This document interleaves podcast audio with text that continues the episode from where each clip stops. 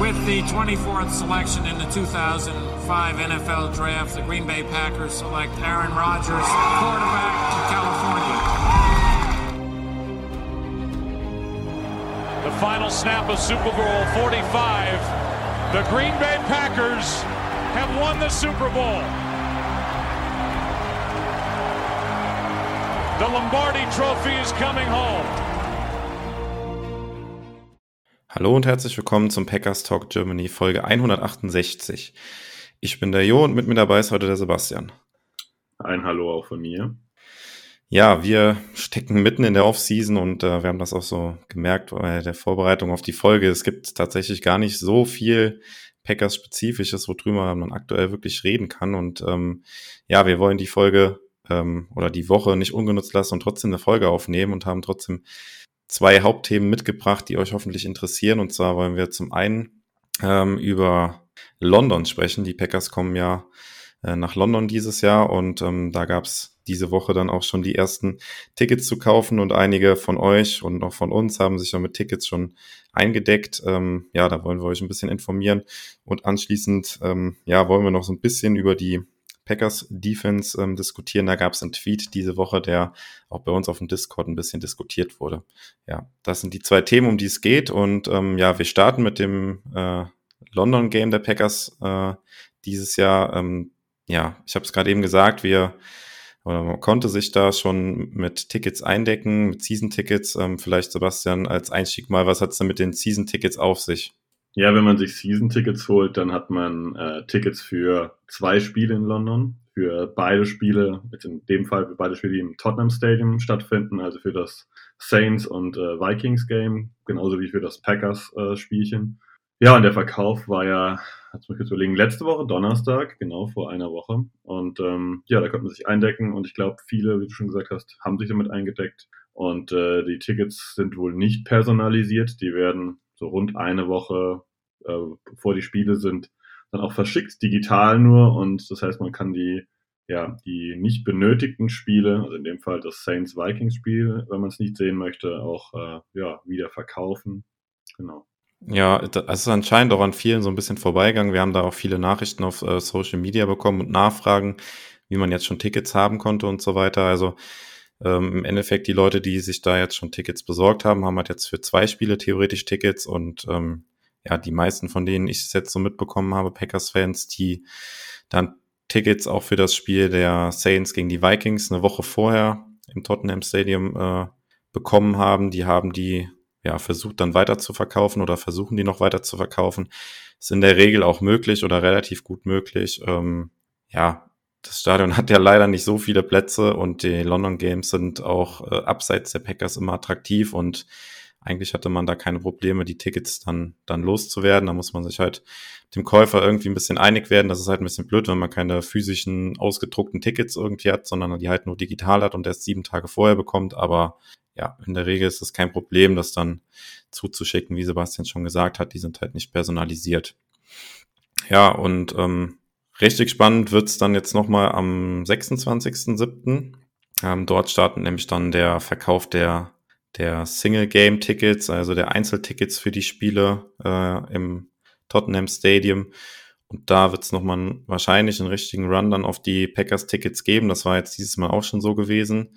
Und ähm, ja, Sebastian, vielleicht nochmal so paar Worte von dir, was man so im Vorfeld beachten kann oder wie man so ein bisschen die Chancen erhöhen kann, dass man da ähm, zum Zuge kommt und Tickets bekommt. Also erstmal ist wichtig, dass man erwähnt, dass äh, die Season-Tickets jetzt das Stadion nicht ausverkauft haben. Also das scheint wohl so auch kontingentiert, kontingent, zu sein, Gottes Willen, ähm, dass äh, es auch Single-Game-Tickets ähm, gibt. Das heißt, äh, ihr werdet auf jeden Fall noch die Möglichkeit haben, euch ein Ticket zu holen. Wichtig ist, wenn das heißt, der Verkauf beginnt um 11, dann bildet sich da quasi eine virtuelle Schlange schon vorher. Da gibt's keine so klare Uhrzeit, aber ähm, ich sage mal so eine halbe Stunde vorher kann man da auf jeden Fall schon mal schauen, ob man sich in diese Schlange einreihen kann. Dann bekommt man so einen Platz, so eine Queue nennt sich das Ganze. Und ähm, ja, je kleiner der Platz, diese Platzzahl ist, desto früher hat man natürlich dann Zugriff und kann dann in ja, in den, diese äh, virtuelle Stadionatmosphäre quasi rein und sich dann den freien Platz, den man dann noch findet, äh, suchen. Ich sage gleich, vielleicht von meinem Empfinden, aber ich denke, du siehst es ähnlich, dass dieses äh, System jetzt nicht unter übermäßig ja äh, solide abgelaufen ist, sondern dass das schon deutlich wackelig war. Dementsprechend verliert nicht die Nerven, bleibt ruhig und äh, schaut, dass ihr an dem Tag halt genau zu dem Zeitpunkt frei habt, Zeit habt oder irgendein Zeitfenster offen habt, dass ihr euch dann eine halbe Stunde vorher schon in so eine Schlange einreihen könnt.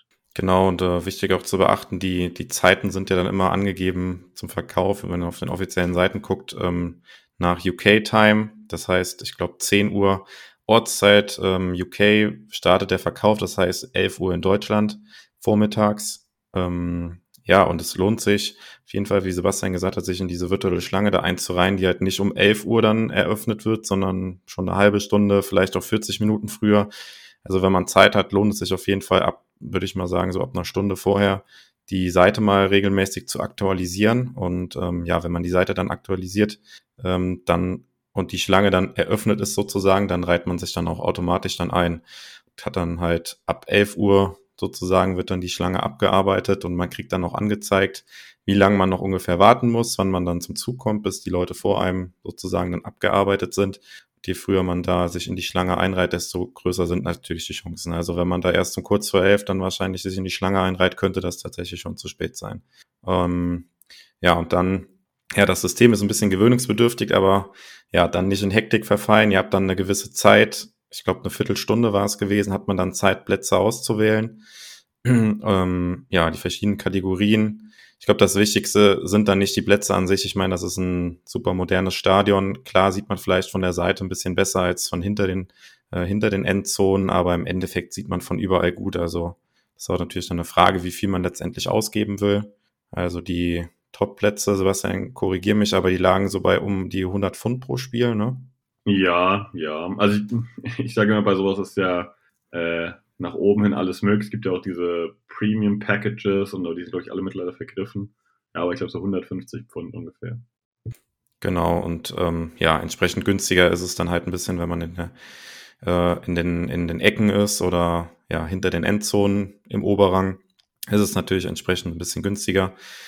Ähm, ja, zu beachten gibt es noch klar, da kommen dann noch Wechselgebühren drauf von eurer, äh, ja, von eurem Kreditkartenunternehmen, äh, was dann irgendwie einen Wechselkurs berechnet. Also das lohnt sich auf jeden Fall auch, halt die Kreditkarte schon mal bereit zu halten, mit der üblicherweise dann das bezahlt werden kann. Ähm, wenn man auf Nummer sicher gehen will, kann man sich auch vorher schon mal einen Account anlegen, aber in der Regel ist da auch genug Zeit, ja, den Kauf dann über die Kreditkarte abzuwickeln in der Zeit, die man da hat. Wie gesagt, das ist, glaube ich, so eine Viertelstunde, die man da hat, um seinen Kauf zu tätigen. Ja, genau. Das ist äh, eigentlich so alle Tipps ist in einem gut zusammengefasst. Ähm, wichtig, glaube also ich, ich fand es gut oder ich fand es angenehm, vorher den Account schon angelegt zu haben, dass man da so ein bisschen seine Ruhe entsprechend hat und sich entsprechend einfach nur einloggt und dann war bei mir die Kreditkarte schon hinterlegt und so weiter und das hat das Ganze nochmal so ein bisschen ja, rund gemacht, relativ entspannt gemacht. Ähm, ja, letztendlich ist äh, trotzdem ein aufregender Moment gewesen. Also ähm, ich weiß jetzt nicht, vielleicht kannst du gleich dann wieder mal berichten, aber ich fand super aufregend, sich da überhaupt einzuloggen. Ähm, auch wenn ich jetzt gesagt habe, hier bewahrt Ruhe und so weiter. Ja, ganz so ruhig war ich in dem Tag nicht. Ich wollte dann mal bin in den Blog mal rein, hab danach Tickets geschaut, da gab's da nichts, was äh, irgendwie von den Plätzen her zu mir gepasst hätte. Und dann war ich am Ende doch in irgendeinem anderen Blog, jetzt sitze ich quasi auf Höhe der Mittellinie, was eigentlich ziemlich cool ist. So, das war super ungeplant und habe einfach auf Tickets draufgeklopft und ähm, ja, die sind jetzt in meinem Warenkorb und äh, die sind jetzt auf dem Wege. Und ähm, ja, ich bin erstmal froh, überhaupt dabei zu sein. Auch wenn es äh, ja, ein spannender, ein bisschen hektischer Tag war, auch mit diesem ganzen Q-Ding. Ähm, ich habe an dem Tag ein bisschen Luft freigeschaufelt, um das überhaupt erledigen zu können, weil sonst hat es eher nicht geklappt bei mir. Ähm, wie war der Prozess so bei dir, Jo? Ja, ähnlich. Also ich man ist dann irgendwie immer nervös und wenn es dann klappt, ist man super froh. Ähm, ja, ist ja auch, glaube ich, eine einmalige Gelegenheit, halt die Packers äh, außerhalb von Amerika zu sehen. Wer weiß, wenn die Packers das nächste Mal dann ja nach Europa oder ins Ausland allgemein überhaupt kommen und dann auch noch als Heimspiel. Also es wird bestimmt mega cool und ähm, ja, bin super happy dabei zu sein. Ähm, ja, happy dabei zu sein bin ich auch. Ähm, wie du schon gesagt hast, ist so eine Sache, die vielleicht once in a lifetime ist, beruflich bedingt, ist es eher schwierig bei mir, dass ich das überhaupt mal Richtung Nordamerika schaffe. Äh, daher ja, ist es äh, sehr, sehr schön, dass ich da äh, ja, mit dabei sein kann, dass ich diese Karten jetzt erstmal habe. Ähm, wird trotzdem ein größeres Arrangement werden, dort hinzukommen, wieder wegzukommen und so weiter und so fort. Also wir haben jetzt so ein kleines Wochenende da eingeplant, ähm, um dann halt ja das Ganze so ein bisschen rund zu machen. Äh, auch mit Leuten, die noch nicht in London waren. Wir waren ja schon mal in London und haben uns ein Spiel angeguckt. Damals äh, die Raiders gegen die Bears. Äh, ja, also daher wird das eigentlich eine, eine, sehr schöne Sache, wenn wir das Ganze dann ja da vollführen können, die Packers sehen können. Und ähm, ich bin halt, ich bin halt wirklich gespannt, äh, das habe ich ja mit Chris schon besprochen, wie die Packers überhaupt in London loslegen, weil der Schedule zu Beginn ist so, dass die Packers auch vielleicht unter Druck kommen könnten und hier abliefern müssen gegen die Giants. Und Giants ist halt auch aus den letzten Jahren ein bisschen so eine Wundertüte. Wer weiß, was passiert, wenn Barkley abliefert und wenn Daniel Jones einen Tag hat, wo er vielleicht die Mummel nicht dauernd fallen lässt. Wird auf jeden Fall, glaube ich, ein cooles Spiel. Ich bin froh dabei zu sein und ich hoffe, dass viele, die jetzt zuhören, sich auch ähm, schon mit Karten versorgen können oder dann halt am 26.07. entsprechend Glück haben. Ja, und ähm, genau, allgemein, wenn ihr noch ein paar mehr Infos zu London halt allgemein haben wollt, dann hört doch gerne noch mal in unsere Folge 150 rein. Da hatten Sebastian und Chris auch schon mal äh, über das London-Spiel gesprochen und ein paar Tipps allgemein zu London gegeben, was man beachten muss, was man, was man sehen und machen kann und so weiter. Ähm, ja, und zur Ticketsituation könnt ihr auch gerne auf der Homepage nochmal einen Blick vorbeiwerfen. Nächste Woche werde ich nochmal einen Artikel fertig machen, was man dann für den 26.07. so ein bisschen beachten kann. Ähm, ja, und auch was das Spiel an sich dann angeht, im Oktober werden wir dann vom Verein nochmal was posten und was veröffentlichen, dass wir uns vielleicht auch am Abend vorher dann schon irgendwie einen gemeinsamen Treffpunkt ausmachen für die Packers-Fans, die dazukommen wollen und auch uns auch am Spieltag dann irgendwo rund ums Stadion dann treffen werden. Ja, ähm, so viel zum London-Thema. Ähm, ja, dann haben wir jetzt noch so eine kleine News, die wir einschieben wollten. Ich weiß nicht, ob ihr es mitbekommen habt. Ähm, ja, unser Quarterback Aaron Rodgers hat einen Tweet abgesetzt oder ein Foto gepostet. Ähm, ja, Sebastian, erklär uns mal, was Rodgers gemacht hat. Ja, Rogers hat sich sein erstes Tattoo geholt. Wenn ich das richtig interpretiere, müsste es der linke Unterarm sein. Also die Innenseite des Unterarms und da drauf ist, äh, wow, schwierig zu beschreiben. Es ist kein einfaches Tattoo. Ich kann jedem nur empfehlen, glaube ich, auf, sein, auf Rogers äh, Instagram-Account sich das Ding mal anzugucken. Wenn man mich vorher gefragt hätte, hätte ich, glaube ich, nicht drauf getippt, dass sich Rogers überhaupt tätowieren lässt. Und das Bild dazu, das passt zu der persönlichen Entwicklung, die Aaron Rodgers ich sage jetzt mal, die letzte Zeit so hinter sich hat. Ähm, weil das ist schon sehr hm, kryptisch, würde ich mal sagen. Er hat auch äh, drunter geschrieben, dass alles irgendwie eine Bedeutung für ihn hat. Also dieses Bild ist unglaublich komplex. Alles eine Bedeutung für ihn hat und er mit der Zeit aufklären will, was das alles für ihn bedeutet. Und ähm, David Bakhtiari mit seinem üblichen Humor hat natürlich direkt drunter geschrieben, dass er hofft, dass es ein Henna-Tattoo ist.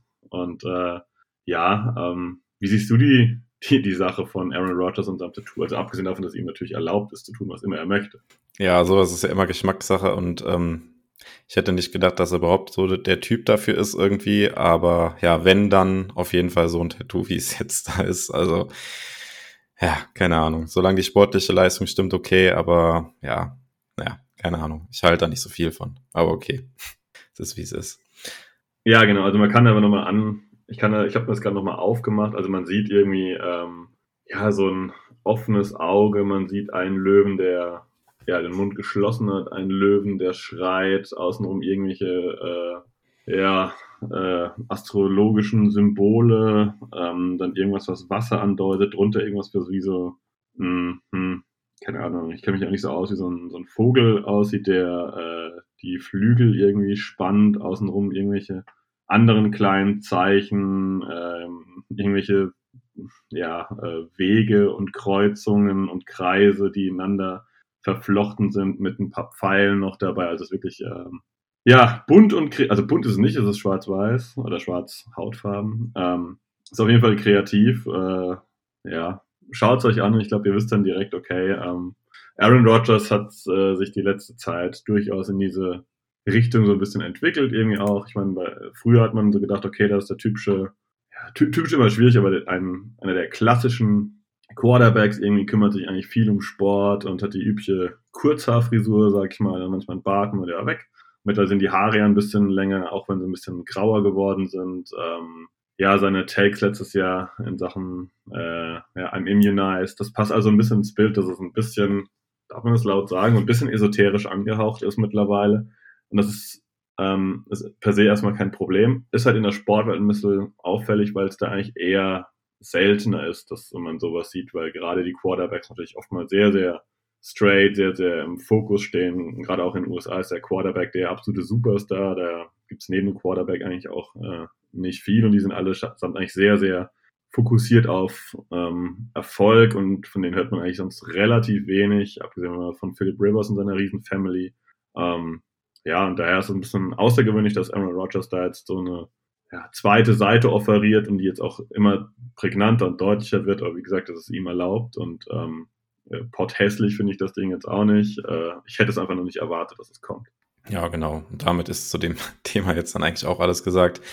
Ähm, Quarterback ist aber noch so ein bisschen das Stichwort, ähm, was wir noch mal kurz aufgreifen wollten. Die ja, Panthers haben sich einen neuen Quarterback geholt, ähm, jemand, der die ganze Zeit so ein bisschen in der Schwebe gegangen hat, bei dem man ja gehört hat, dass er unzufrieden war, Baker Mayfield. Äh, ja, nach jetzt durchwachsenen Jahren bei den Browns, nachdem er im ersten Jahr da richtig gezündet hat, ja dann nicht mehr so zum Zug gekommen. Was heißt nicht mehr so zum Zug kommen? Er war natürlich der Starting Quarterback, aber hat nicht mehr so gespielt, wie man das nach dem ersten Jahr erwartet hat. Und die Browns haben ja dann diesen viel diskutierten Trade für Deshaun Watson gemacht, wo jetzt noch nicht klar ist, wann er tatsächlich spielen kann, wie lange die Sperre ausfallen wird, die da wahrscheinlich kommt. Und ja, die Panthers haben sich jetzt Baker Mayfield geholt und dafür vergleichsweise wenig bezahlt. Ähm, ein Conditional Fifth Round Pick in 2024, also gefühlt nichts.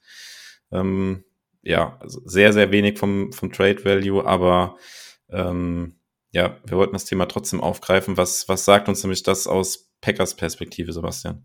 Also aus unserer Perspektive ist es halt ähm, eine Thematik wie der Jordan Love. Man möchte da nicht zu viel drüber reden, weil wir haben davon, da, darüber schon sehr viel gesprochen. Man muss ja auch mal in die Lage der Panthers versetzen. Die hatten Cam Newton, kam mit ihm im Super Bowl, danach ging es mit Newton ein bisschen downhill und seitdem sind die einfach krampfhaft auf der Suche nach irgendjemandem, der Quarterback spielen kann. Das gipfelte darin, dass sie Cam Newton wieder zurückgeholt haben. Das gipfelte darin, dass sie Sam Darnold, der bei den Jets gescheitert war, geholt haben. Das gipfelte darin, dass sie dieses Jahr, ich glaube, es war ihr höchster Pick dieses Jahr, oder? Der, der Drittrunden-Pick, dass sie Matt Corral geholt haben. Ja. Drei.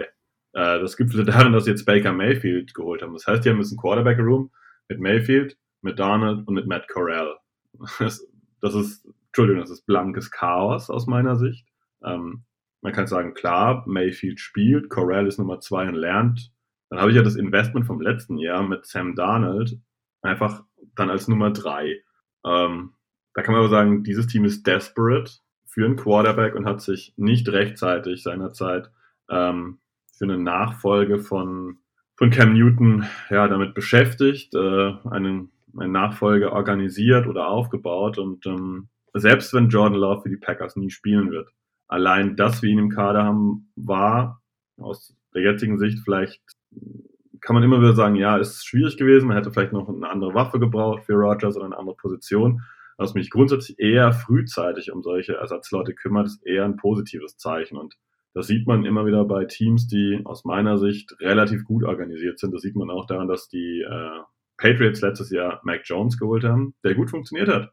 Trotzdem haben sie dieses Jahr mit Bailey Zappi zum Beispiel wieder nachgelegt und haben dann entsprechend einen zweiten Quarterback. Und wenn du in so eine Lage kommst, wie zum Beispiel auch die, die Penguins, äh, nicht die Penguins, die ähm, Pittsburgh Steelers, ich den Sport mal verwechselt, ja, dann, die mussten dieses Jahr Kenny Pickett nehmen, weil Big Ben war durch und es gab keinen Ersatz. Und ich glaube, das ist eine wichtige Komponente, um nochmal zu sagen, ja, der Preis für Jordan Love war teuer, das war unangenehm, man hätte vielleicht auch was anderes gebraucht, hätte man eine Runde zwei warten können, etc., etc. Alles möglich. Aber sich zu spät drum kümmern heißt meistens, dass man ganz schön viel investieren muss und dann irgendwelche Panik-Moves macht. Ja, und man kann natürlich auch sagen, dass es dann, wenn man sowas sieht, auch wieder Argumente dafür sind, dass man halt an Aaron Rodgers festgehalten hat oder ihm jetzt halt so viel Geld gibt, weil diesen Franchise Quarterback zu finden, ist halt nun mal unglaublich schwierig. Und wenn du ihn hast, dann solltest du ihn, ja, oder musst du ihn auch bezahlen. Und ähm, ja, Rodgers hat er gezeigt, dass er der noch in der Lage ist, das, das Team halt zu Siegen zu führen. Und äh, solange man ihn dann hat, ist es dann, wenn man so ein Negativbeispiel jetzt dann auch wieder sieht, wie bei den Panthers, dann noch im Umkehrschluss dann vielleicht richtig, ihm dann halt so viel Geld zu bezahlen. Ja. Ähm, ja, hast du noch was zu dem Thema zu ergänzen oder? Nee, eigentlich nicht. Ich glaube, das kann sich jeder sein eigenes Bild drüber machen, was die Panthers da alles investiert haben und was sie dann letztendlich diese jetzt Beispiel auf dem Tablett sitzen haben. Ich glaube, wenn ich es recht zusammenfasse, Daniel hat, glaube ich, einen Second Rounder und einen Fourth Rounder gekostet. Äh, Corral war ein Drittrunden-Pick. Mayfield jetzt ein Fünftrunden-Pick. Ja, die haben quasi fast einen ganzen Draft investiert, um einfach, hm, naja, Entschuldigung, relativ wenig auf der Platte zu haben. Und solche Sachen darf man nicht vergessen, wenn wir über den nächsten Rogers-Vertrag reden oder wenn wir über den äh, Pick von John Love reden. Genau, möglicherweise sind die Panthers in der nächsten Offseason dann schon wieder auf Quarterback-Suche. Aber gut, das ist dann ein anderes Thema. Ähm, ja, dann haben wir noch ähm, ein Thema, ähm, worüber wir sprechen wollen. Ein ähm, ja, Beatwriter der Packers hat diese Woche einen Tweet abgesetzt. Ähm, ja, Sebastian, erklär mal gerne, was, was der gute Bill Huber gesagt hat. Ja, genau. Bill Huber von ähm, Sports Illustrated äh, hat da was rausgehauen, also von der schreibt für, für SI.com in den, den Packers-Bereich und der hat gesagt, naja, dass er das nicht so, so simpel sieht, dass die Packers Defense wirklich gut ist. Er sagt, uh, the Packers defense could be great this season. That is the expectation. But here's the thing. The defense was pretty awful down the stretch last year. That's our daily story with 24 days until the first practice of training camp. Also er sagt, dass die Packers Defense zwar insgesamt ja ganz gut war, aber gerade am Ende Probleme hatte. Und dann wird er auch deutlich und sagt, über die letzten sieben Spiele haben die Packers fünfmal 28 oder mehr Punkte erlaubt. Das war der schlechteste Wert der NFL. Und insgesamt, ähm, ja, war sie auch Platz 28 in Punkte erlaubt insgesamt. Kein Team hat mehr Touchdown-Pässe erlaubt. Die waren 24. in Defense Total, was immer schwierig ist, aber 22. nur bei Third Down Verteidigung und 28. in Yards allowed per Carry. Also er sagt, dass die Defense letztes Jahr am Ende der Saison ja von der Offense quasi mitgetragen wurde und dann eher doch so ein bisschen dysfunctional war. Und das ist ein Punkt, wo er sagt, man sollte vielleicht nicht zu viel erwarten, trotz der Verstärkung. Ja, wir hatten da ja auch schon im Podcast drüber gesprochen, dass, äh, also ich selbst bin auch ziemlich gehypt auf die Packers Defense und äh, man hat da ja im Draft nochmal ziemlich investiert, aber ähm, ja, es ist halt immer noch Football. Es kann so viel passieren. Es gibt so viele Unbekannte und ähm, nur weil die Packers Defense jetzt auf dem Papier gut ist, heißt es nicht, dass sie auch auf dem Feld nachher gut ist. Ähm, das sind Rookies dabei, wo man nicht weiß, wie performen. Wir haben Spieler dabei, die im zweiten Jahr sind, wo man nicht weiß, wie, wie sie performen. Und ähm, es gibt da schon an der einen oder anderen Stelle noch schon noch Fragezeichen, wo ja, wo man ein bisschen gucken muss, wie wie sich die äh, Saison entwickelt oder wie sich die Spieler entwickeln äh, und da vielleicht auch mal ein paar Sachen zu nennen, was ich mir jetzt hier so im Vorfeld dann überlegt hatte, äh, Vorbereitung auf die Folge.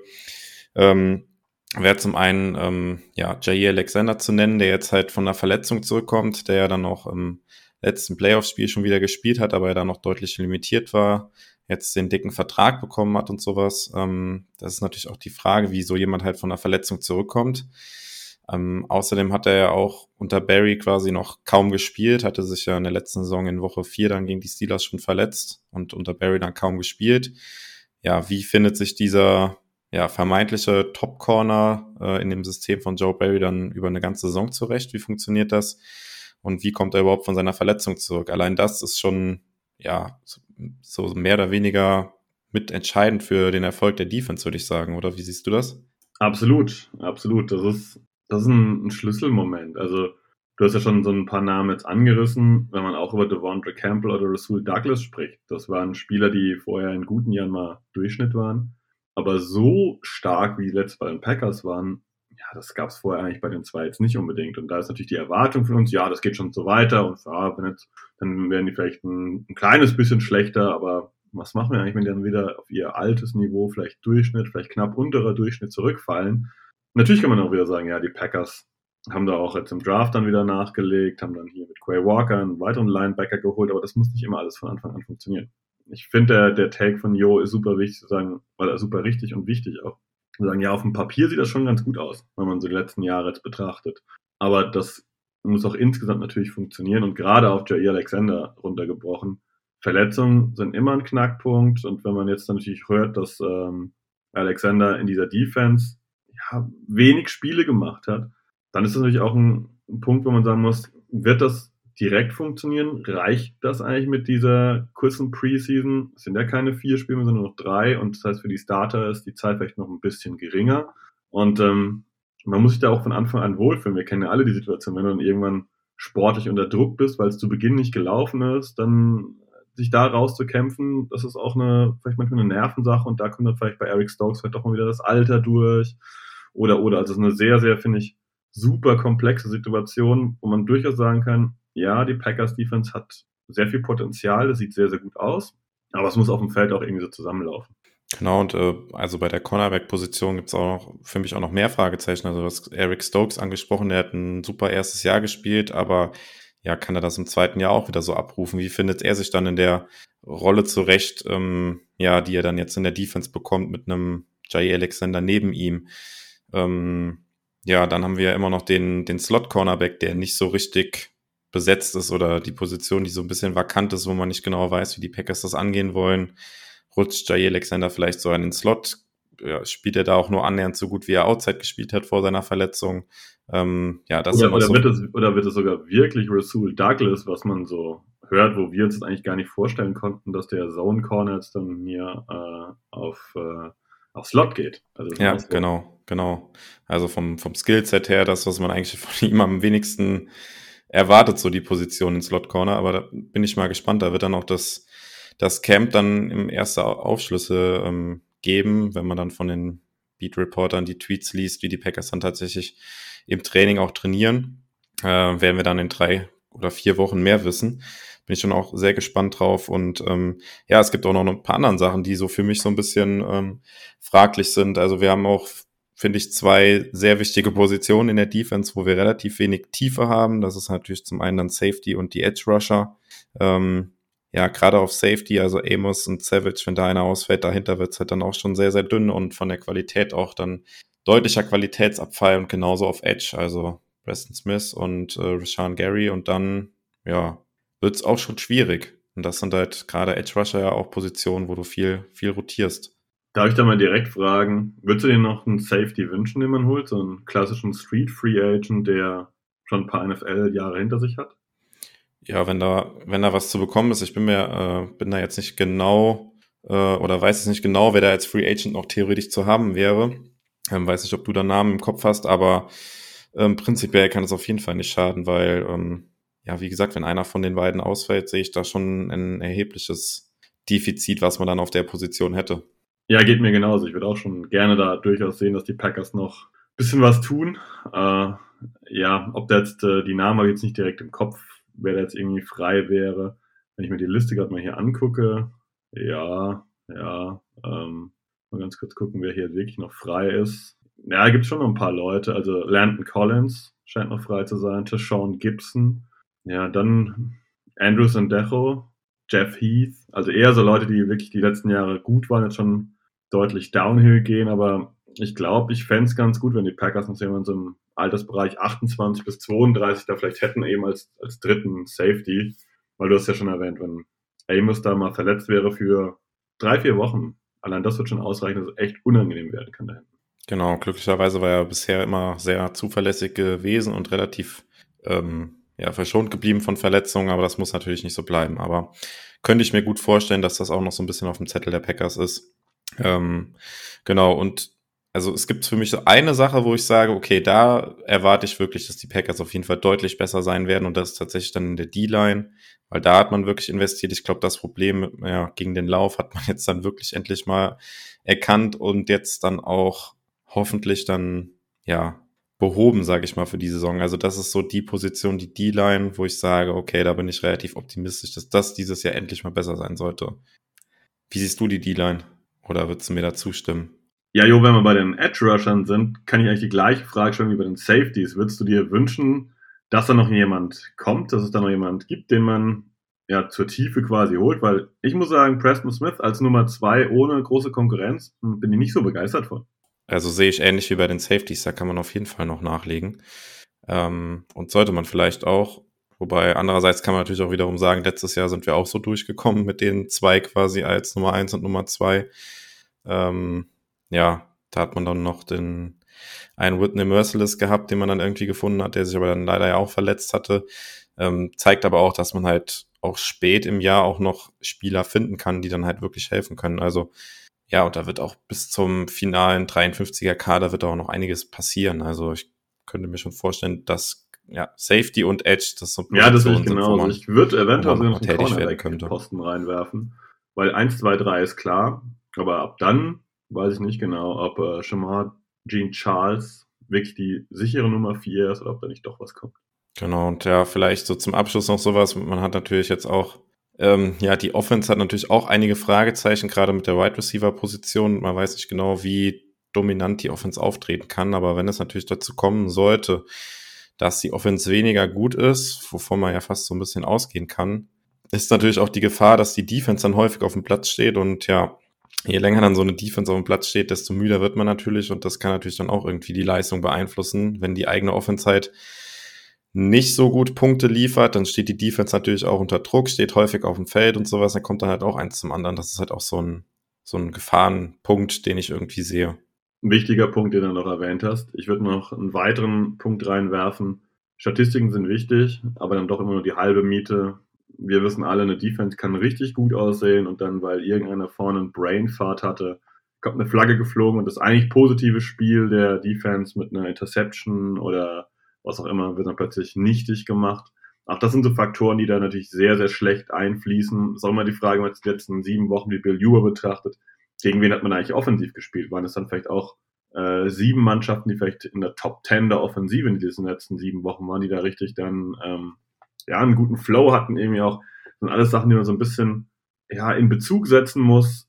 Ich glaube, dass die Packers eine gute Möglichkeit haben, eine sehr, sehr gute Defense zu stellen. Ob das dann statistisch nach irgendwelchen Zahlen, Koeffizienten, wie man sie dreht, immer irgendwie eine wunderbare Top-Defense ist, weiß ich nicht. Aber ich glaube, dass sie hochgradig kompetitiv sein kann. Ich glaube, dass sie talentiert ist. Ich glaube, dass hier genug möglich ist, dass die, dass die Defense der den Packers vielleicht mal ein Spiel vielleicht auch mal gewinnt, was die letzten Jahre eher nicht möglich war. Und das ist eine Sache, die ich eigentlich total gut finde ist mir am Ende relativ egal, ob dann da steht, ja, 13 beste Total Defense oder 9. oder 7., 5. oder dann halt doch nur die 18. Das macht für mich am Ende nicht so viel aus, ähm, weil einfach zu viele Komponenten da mitspielen in diesen Zahlen und die nicht immer einfach zu vergleichen sind. Liegt auch übrigens am Schedule, der ist natürlich auch wichtig. Ja, und äh, vielleicht, um das jetzt auch zum Abschluss nochmal so ein bisschen rund zu machen, also ähm, ich wollte jetzt auch nicht das alles in Frage stellen oder schlecht reden oder sowas, oder das wollten wir beide nicht, aber ähm, nur so mahnt so den Fingerzeig, ähm, ja, den es da gegeben hat, so ein bisschen aufgreifen, das ist, denke ich, durchaus angebracht. Also grundsätzlich bin ich auch immer noch sehr ähm, positiv gestimmt und glaube schon, dass die Defense deutlich besser sein kann als letztes Jahr. Ähm, aber trotzdem, die Fragezeichen gibt's und ähm, man darf dann auch nicht allzu sehr enttäuscht sein, wenn es vielleicht auch die ersten Spiele nicht läuft oder die Defense halt einfach ein bisschen Zeit braucht, um sich halt zu finden. Haben da jetzt ein paar Rookies ja auch dabei, die vielleicht ein bisschen brauchen, um sich an das NFL-Tempo zu gewöhnen und so weiter. Also ähm, ja, so ein bisschen die Euphoriebremse treten kann, glaube ich, nicht schaden, auch wenn ich persönlich grundsätzlich immer noch sehr, sehr optimistisch bin, was die, was die Packers Defense angeht. Stimme ich dir einfach zu. Da gibt's nichts zu ergänzen von meiner Seite. Ja, im Grunde genommen ähm, sind wir dann noch mit den Sachen, die wir heute besprechen wollten, so ein bisschen durch. Wir haben heute mal ein bisschen eine kürzere Folge. Ähm, ja, und wir stecken so mitten in der Offseason drin, wo tatsächlich nicht so viel passiert. Ähm, ja, ich weiß nicht, Sebastian, hast du noch was zu ergänzen? Ich habe noch eine Frage an euch. Ähm, wir haben letztes Jahr ja den regulären Podcast gehabt und hatten immer unser Enemy Territory noch dazu. Und da ist aber die Frage, ob das von Interesse für euch ist, ob das interessant ist. Und wenn ja, gebt ein Feedback, weil dann will ich das wieder auflegen. Wenn nicht, ist überhaupt kein Problem. Wenn das eher sagt, naja, das waren vielleicht zwei Podcasts, einer in der Woche würde reichen, dann kann man es auch in die andere Folge integrieren. Das ist gar kein Problem. Da wäre einfach mal so ein bisschen Feedback interessant, äh, ob das äh, ja wieder angedacht werden soll, wieder angeplant werden soll. Weil da muss man ja auch die entsprechenden Zusagen holen oder die entsprechenden Partner einladen, dass das eben funktioniert. Daher gerne da Feedback da lassen. Das wäre für mich mal interessant, ob wir diesen Aufwand wieder betreiben.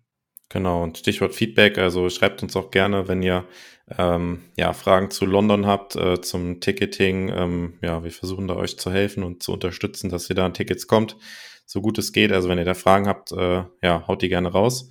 Ähm, ja, und ansonsten halt auch Feedback gerne wie immer. Was denkt ihr von der Packers Defense? Äh, Seht ihr das als berechtigt an, dass wir hier so ein bisschen auf die Euphoriebremse getreten haben oder seid ihr super gehypt? Ja, lasst uns da auch gerne eure Meinung da. Ja, und ansonsten sind wir dann durch für heute. Ich hoffe, ihr habt die kurzen zwischenzeitlichen technischen Probleme auf meiner Seite nicht ganz so stark mitbekommen. Ich hatte einmal kurz meine Verbindung verloren. Ähm, ja, ich glaube, es ist alles gesagt von meiner Seite aus und äh, ich bin dann raus mit einem Go Pack Go. Go Pack Go.